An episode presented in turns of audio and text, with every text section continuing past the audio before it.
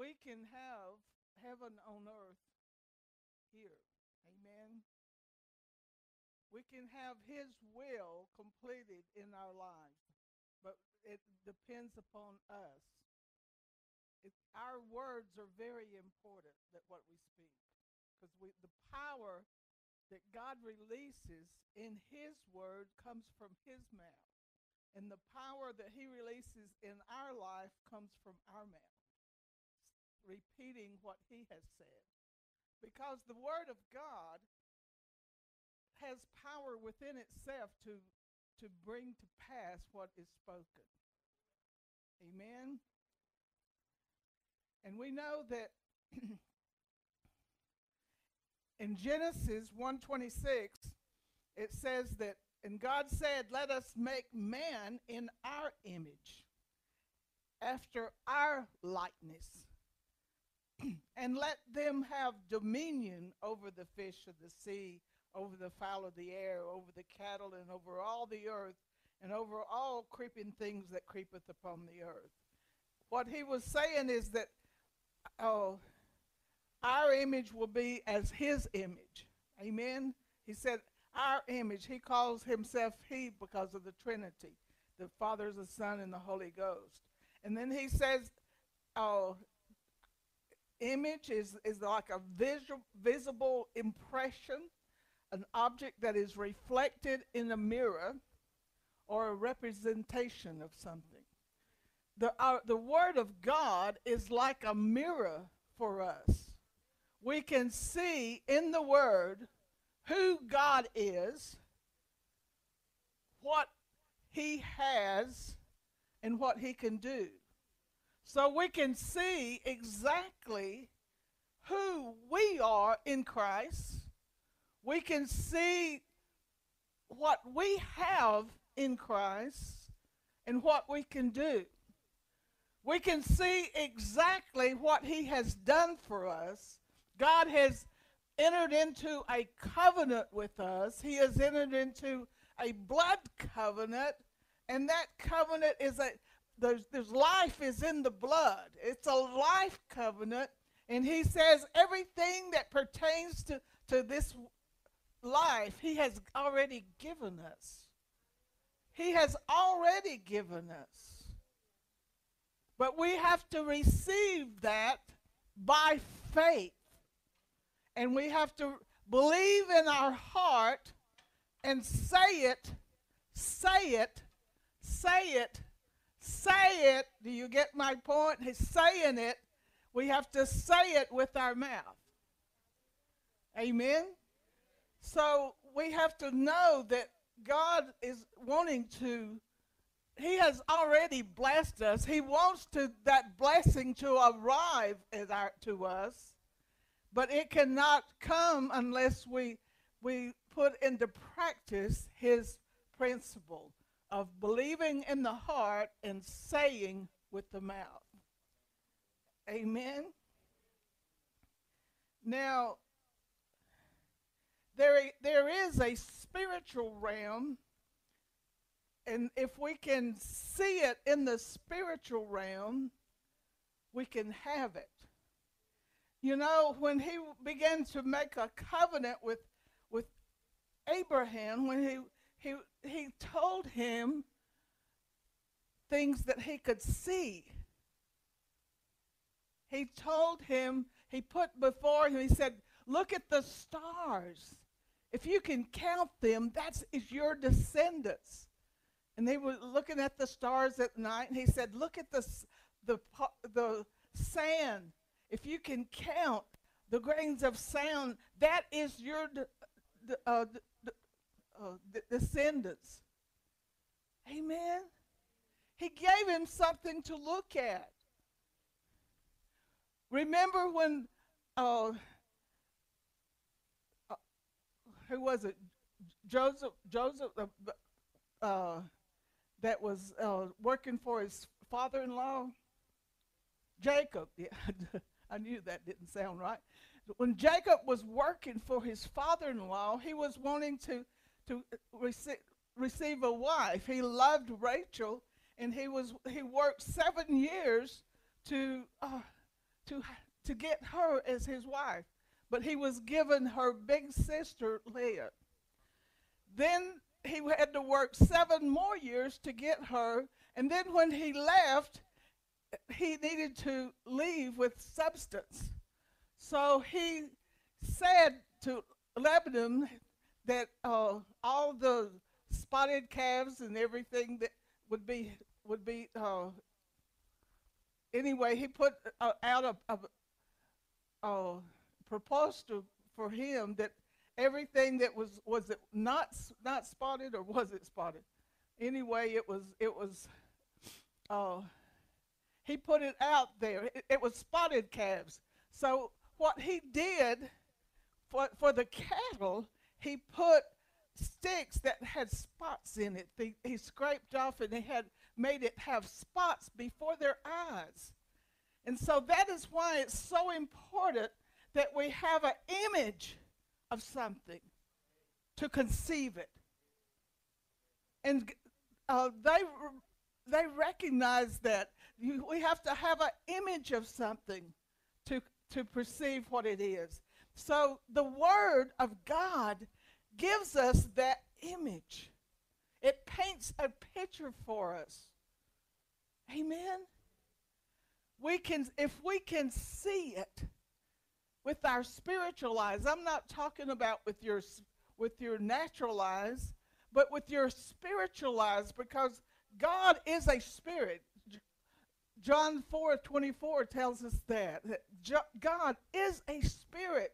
So in Him, in Christ, we are created in His image, His likeness, and we are spirit being. And so everything starts in the spiritual realm with God. God, even in the beginning, when he, we see that in the beginning everything was void, there was, there was nothing there. And he began to speak. He began to speak.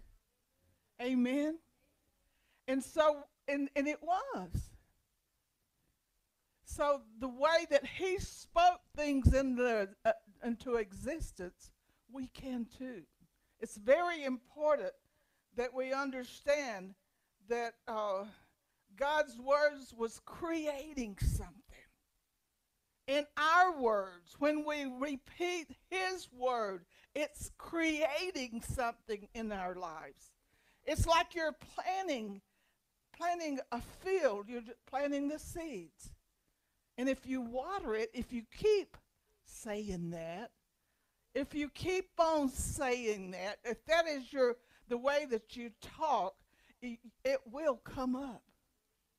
But you have to water the word. You have to you can't just say it one time and expect it to happen. You have to continue watering. You have to continue letting that seed be there and knowing that it is going to come up. You have that hope that it's coming up. Amen. Or why else would a farmer plant if he did not know he was going to have a harvest? He knows that when he plants it in the ground, in good ground, it will come up. Amen. So we know that God's word created things and our words do too. Amen. And in the you know in the Old Testament, the people that wanted to come to find out something from God, they would go to a prophet he was called the seer. The seer. He could see things that others could not see. And in Christ, we can see things that others can't see. Amen. We can see the things of God. We see that by His Word. We see that by his, a relationship with Him. He paints a picture for us. God always encourages us. God always speaks the future, our future, that is before us. He gives us a, a, a goal. And we must always look to the future, to the goals that He puts before us. You might say, but I don't feel like that is true. We don't go by what we feel. Amen? We don't go by what we feel. Because the, just must live by faith. We live by faith. Faith in the Word. We have a covenant with God by faith. By faith. We believe it in our heart and we speak it with our mouth. But we need to meditate on the word. We need to meditate and, and uh, allow that word to come to fall from our head knowledge down to our heart knowledge. It must be something that the faith is the cer- certainty. The the uh, it is it, it is something that you are so sure of. Amen. It gets the substance of something. We need to have that substance in us. We need to see it. We need to not only just read about it, but we need to see that it is ours. We need to see that He has provided. We are. That is what we can do, and that is what we uh, we have. We can have all the things that we need to have a victorious life. And we can bring heaven down to this earth. Actually, this is what considered the first heaven here where we're at. And then it talks about the third heaven. Well, the third heaven is where God is and where his throne is, is where the saints go when they when they leave the a second heaven. You know, it talks about the the spirit of the uh, spirit of the air being the the devil. So that must be where he reigns. And it talks about the the devil is in Hedor, in around us, around us. So he is in the atmosphere, but we have authority over him. That is what is in between us here on this in this uh, first heaven or on this earth, in between us and God is, is the, the enemy and his kingdom. Satan and his kingdom is in the atmosphere. And we have to remember that we have authority over him. We have authority over him. We don't have to be afraid of the devil. I remember the first time we began to talk about the devil, and we uh, Bud began to laugh, and uh, and they there in Guarulhos in the beginning in Brazil, people just begin to tremble. Don't make the devil mad. That said, we said that's exactly what we want to do. but people, you know, I don't know if you've ever been afraid of the devil or been afraid of what he could do to you. But when you know who God is and you know what He has done for you and who you are in Christ, you're not afraid of the devil. You know, things can happen in our life, and it can happen just like a twinkle, a twi- you know, very fast to change your life. But you don't have to be afraid of anything that happens on this earth because God is with you. He is with you. Amen. And He will never give you anything that you cannot support. He will always give you a way out, an escape. Amen? So you don't have to be afraid of what's going to happen, but you need to be to be to take dominion over your life. You need to call it into existence what God has provided for you. He has blessed you, He has taken misery out of your life, He's taken sickness and disease out of your life. So you can declare yourself healed. You can dis- declare, we'll say prosperous, because the Word says we are prosperous. He became poor for us so that we could be rich. He doesn't want us to lack anything. Amen. The word is very clear on that. He doesn't want us to lack anything. He has uh, uh became a he, he became Jesus became a curse for us. We're not cursed. We can be blessed. Amen. The curse comes by disobeying. Amen. So we need to make sure that we are know what he has provided for us and that we can bring heaven down to earth. We can bring his will down to this earth. It's not just waiting for when we uh, go to heaven. God did not provide with, for us a, a covenant that we have to wait for. He says that we establish his covenant here on this earth. Amen. We can, he gives us wealth to, to uh, establish the covenant. He gives us things that we need so we can establish the covenant here on this earth. He gives us power to get wealth. He gives us everything we need. He's given us uh, the fruit of the Spirit. Our character, our the way we think about things can t- be transformed, can change. You don't have to be like you were before. Amen. Don't think, well, I was born this way and I'll always be this way. Well, you're you will you will be deceived if you think that way. Because we are a new creation in Christ. We are exactly who he says we are. He says that we're more than an overcomer.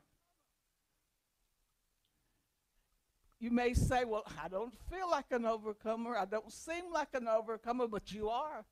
If he says you are, you are. If he says you are, the word says you are, you are. You cannot come against what he says thinking just because you don't feel that way. Well, we're not led by what we feel. Amen. We are led by what the word says. We're led by what he says. We are children of God in Christ. We are as uh, as uh, like him out here on this earth. We can we can continue the work that he started. Amen. We don't have to live in misery. We don't have to live sick and in poverty. Poverty is a state of mind, and prosperity is too. We have to realize that we are prosperous. You are prosperous if you don't have a dime in your pocket. Amen. You are prosperous. That's just the state who you are. That's just like you were born a, a man or a woman. That's just who you are. Amen. We need to understand that we are in Christ and we are a new creation. And everything that He has said that we are, we are that. And we need to just renew our mind to what who He says we are. Because if we renew our mind to who we, he says we are, and if we declare that with our mouth, we call into existence who we are in Christ, we will become that. Amen? Because we are what we think we are. Who do you think you are? Who do you think you are? Are you thinking in line with the Word of God or are you thinking against what He says? We need to line up to the Word of God. We need to speak those words. We need to call things into existence. Our future depends on the words that we speak out of our mouth. Our past was formed by what we spoke in the past, what we believed in the past. But God can transform your mind. He can change your mind. The Word of God is, it, it shows us who we are in Christ. It shows what He has done for us. It shows what we have in Christ. We live way below what He has provided for us. but we can lift up our standard. We can lift up how we believe. We can change uh, the way that we think. Our attitudes can change, and that is all important. Do you know there was a story about a horse that he fell into a hole? It was a, a poor farmer's horse, horse. The horse fell into a hole. And so they evaluated the situation. The farmer told his foreman, It's too expensive for me to get the horse out. He had very li- little funds. So what he, he said, You're just going to have to throw dirt in there and bury him. Well, that horse could have just stood still, did nothing, and the dirt just come in on top of him. But what did he do? He just shook it off. He just shook it off. And so that's what we need to do when words are spoken to us. We just need to shake it off. Amen. That's just like a duck that gets wet. He, he just shakes it off. And so he, he continued doing that, and all the dirt would fall to the bottom, and he would just stop, tramp on it. And so he, the, the, as, as the foreman was throwing in the dirt, he just kept shaking it off and tramping on it shaking it off and trampling on it. That's the way we have to do with the devil. When his words come up to us, we need to shake it off and, tra- and step on it. I mean, hallelujah. Hallelujah. So what happened? The result, that horse walked out of that hole. He fell into a deep hole. And it doesn't matter how deep the hole is that the devil put you, you can come out of that by shaking it off and, and stomping it on the. Amen. Hallelujah. We can come out of any situation. We can come out. Amen. Say, I can come out. I'm free. I can come out of any situation. Don't be afraid of what the devil can do. You have authority over him. He is afraid of you. Ha ha. Every time you wake up in the morning, he says, Oh, me, they just woke up. Hallelujah. So we need to use our authority. We need to speak those words. In uh, Pro- Proverbs 18 22, hallelujah.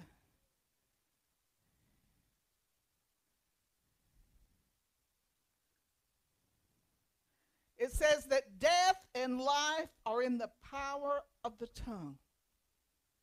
Oh, that's rich. And those that love it will eat the fruit of it. Death and life are in the power of the tongue. So your words have power. Amen. Your words, if you speak negative things, negative things can happen to you. If you are afraid, if fear comes upon you, if you are afraid that you will get the virus, it can come upon you. If you are afraid, and that's what they're trying to put fear into the people nowadays. They're trying to put fear into the people. Amen? But we are not led by fear, we're led by faith. Our faith will, will destroy all the fear that's in the, that comes at us.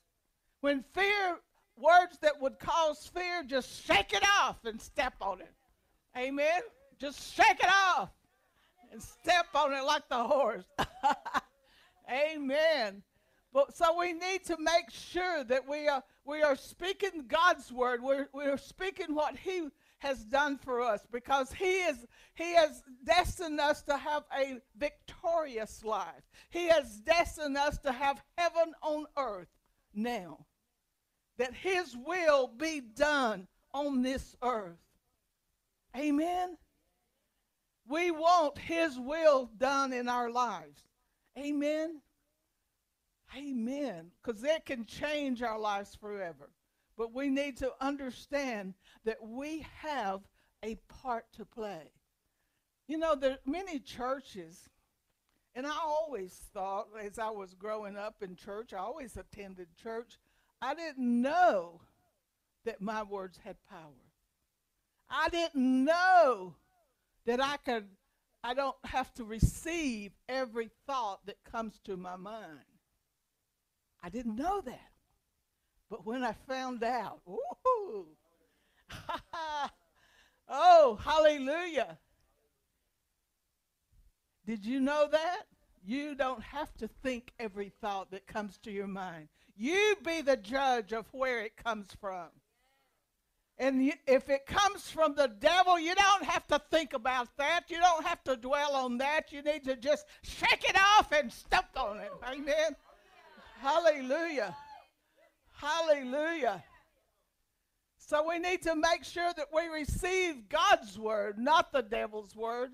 He is not our Lord. The, Jesus is our Lord, and He is the Word. And we receive God's Word. We don't receive the, uh, the devil's Word. We don't receive the reports from the doctors as being fact. We receive what God has said about our health. We receive what God has said. We don't have to be afraid of a bad report from the doctor. We don't have to be shook up from that. We need to just shake it off and stomp on it. Amen. We need to declare who, that we're healed. We need to say that the spirit of life is in our body and it will drive out every cell that wants to c- come against my body or everything that wants to come against my body. Amen. Because Jesus is Lord of our spirit, our soul, and our body. Amen. He is Lord. He has provided everything that we need. Hallelujah. Glory. Hallelujah. Hallelujah. We have a good God, and He has only gives us good things. All good gifts, all good gifts come down from the Father of lights. He is the Father of lights. There is no darkness in Him in the name of Jesus. Hallelujah. Hallelujah. He only gives us words that comfort us, that, that console us, that edifies us. Amen. Hallelujah. We serve a good God, a good God. Amen. And we need him. We need to know that we cannot live without him. We need him. We need to be hooked up with him. We need to be hooked up to the word. We need to speak his word because we can bring heaven's uh, will down on this earth. heaven can come down because what how God is in heaven, we can be here on this earth. Amen. Hallelujah. And he is not living in poverty. He is not living in misery. He's not sick in his body. He, he is God. And God is love. He loves us. And he did everything to give us uh, a good life on this earth. And it's our place to cooperate with him. It's our place to, to in Christ, to realize that we are a new creation. And all things can become new for us now that we are new creation. Amen. You don't have to accept what the devil is telling you. You don't have to accept what the world is telling you. We are not being destroyed by this virus. We are being lifted up by God. We, God is with us. It doesn't matter what outside have to do what we have to do outside. We have God on the inside, and, and we can be uh, be more than a conqueror. Amen. Hallelujah. We can have joy when everybody else is crying. We can we can have peace when everybody else is in confusion. We are loved. We are loved. Even though no one on this earth loves you, you are loved by God. Hallelujah. And you're loved by us. Amen. We're family. We're family. Hallelujah. In Christ, we are family and we care about you. Amen. God cares about you. He, he even knows how many hairs is on your head. That is amazing. He knows so much about us, and He still loves us. Hallelujah. But He knows who we can be. And He gets excited. He gets happy when we, we begin to speak His word. He gets happy when we begin to come out of misery. He gets happy when we're healed. He gets happy when we're prosperous. Amen. That's what he died. Jesus died for. We cannot, we cannot, uh, oh, overlook what he's done for us. Receive everything that God has for you. Amen. And you will have a prosperous life. Prosperous life is not lacking anything. You don't lack love. You don't lack peace, joy. You have everything that you need to do what God has called you to do. And we can do what God has called us to do. Amen. Hallelujah. And we are a huge international church in the name of Jesus. And we declare that this church is full and from and people are coming from the north, the south, and east and west. We thank you, Lord. We thank you that the purpose of this church here in this nation will be completed in the name of Jesus. Hallelujah. Hallelujah. Glory.